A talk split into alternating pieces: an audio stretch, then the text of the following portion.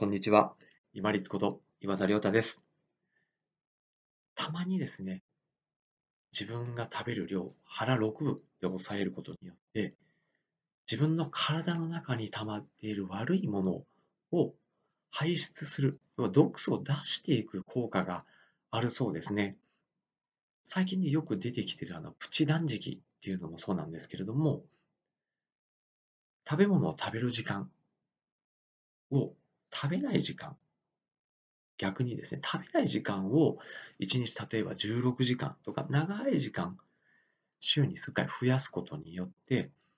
体の中に溜まっている活性酸素であったり、悪いタンパク質であったり、悪さをする細菌であったり、そういったものを排出する体の動きが高まるそうなんですね。私、専門家ではないので、よくわからないんですけれども、皮肉ですよね、本当に。貧しい時代、まあ、戦後の貧しい時代を経て、ものすごく先輩方が頑張ってくださって、経済力も高まって、そして輸入できるぐらいの、まあ、貿易の実績も出てきて、そして、まあ、自給率は低くても、これだけ食料に恵まれている状況にあって、食べ過ぎているっていうのが、自分の体にとって悪いっていうのになかなかこう気づかなかったりしてる面が我々あるかなと思います。私自身もそうだなと思ってます。で最近よくあの本屋さんにプチ断食の本とか、あとはそういう道場とかもあって、あとはそのプチ断食ができる、例えば旅館であったり、ホテル、そういうのを売りにしているところもあったりしますよね。で、やっぱり感想としてよく聞かれるのは、心も体もすっきりしたっていうことですね。要は食べ過ぎてることによって自分の収束感とか、何かこう、焦らされてる、こう、せつかれてる動きっていうのがあるんですけど、逆に食べないことによって自分が時間をゆっくり使って、こう穏やかにぼーっとする時間を増やす。そのことで気持ちがすっきりする。そして食べなかったことによって、少しこう、毒が入り、はこう、弾き出されているような実感覚を得ているんじゃないかなと思います。食べする、食べることっていうのは恵まれていることではあるんですけど、食べ過ぎること、要はよく書くことによって、逆に自分の中に悪いものを食べるっていう負の側面もあるみたいなので、ぜひ、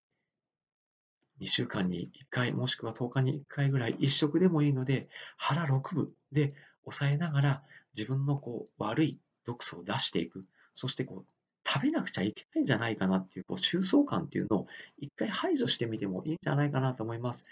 無理な断食っていうのはしなくても、1日16時間ぐらい、まあ、食べない時間を増やすっていうのであれば、例えば夕食を早めにとって、でもそこからはもう歯磨きをして、で、早めに寝てしまえば、1日12時間、13時間ぐらいは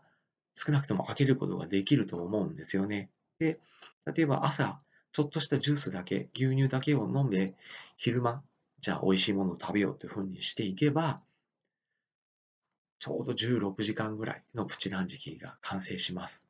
工夫によってはいくらでもできると思いますんで、ぜひその自分の体の中の悪いものを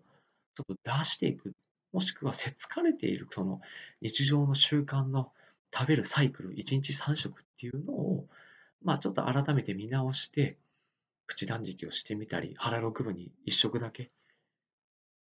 まあ、月、まあ、10日に1回ぐらい、もしくは2週間に1回ぐらいやってみることによって、ぜひ自分の食習慣を見直しながら、悪いものも排出していきながら、食べ過ぎじゃないか、よく書きすぎじゃないかっていうのも見直しながら、食生活、楽しんでまいりましょう。本日もご清聴いただきましてありがとうございました。皆様にとって一日、一日、一瞬一瞬、瞬間瞬間、良い時間となりますように。これにて失礼いたします。